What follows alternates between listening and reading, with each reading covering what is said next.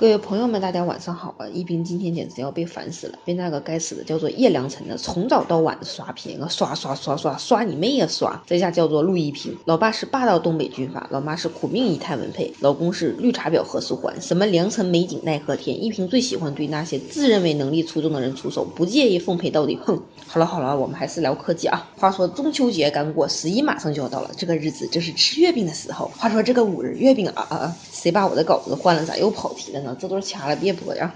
重新来，秋风起，蟹儿回。话说中秋节前后正是吃螃蟹的好时节呀。每年这个时候，一平只要一上网，就会看到各种乌泱乌泱的大闸蟹广告，什么礼品卡、提货券，有一种整个蟹塘都被电商承包了的感觉。不过阳澄湖真的有那么多螃蟹吗？有生鲜电商跟一平悄悄的说呀，阳澄湖大闸蟹年产量总共也就两千多吨。就算按照阳澄湖大闸蟹行业协会，哎，尼玛谁知道怎么还有这么一个协会的秘书长说的，今年估摸着有一。半能够在网上销售，那也就只有一千多吨而已。加上今年中秋连着十一，送礼的越来越多，哪有那么多螃蟹能上网呀？一平扒拉一下网上那一堆礼券，尼玛算来算去，竟然还有均价六七十块一斤的，比阳澄湖当地出水价还便宜。就算是运费不要钱，感情这倒贴买卖是做了几十年的公益事业吗？确定这是螃蟹不是小龙虾吗？一瓶读书少，不要骗一瓶好吗？所以，虽然网上卖的火热，一冰还是要在这里提醒大家：买买买，吃吃吃之前，记得擦亮眼睛。不是所有的牛奶都叫做特仑苏，不是所有的螃蟹都叫做阳澄湖。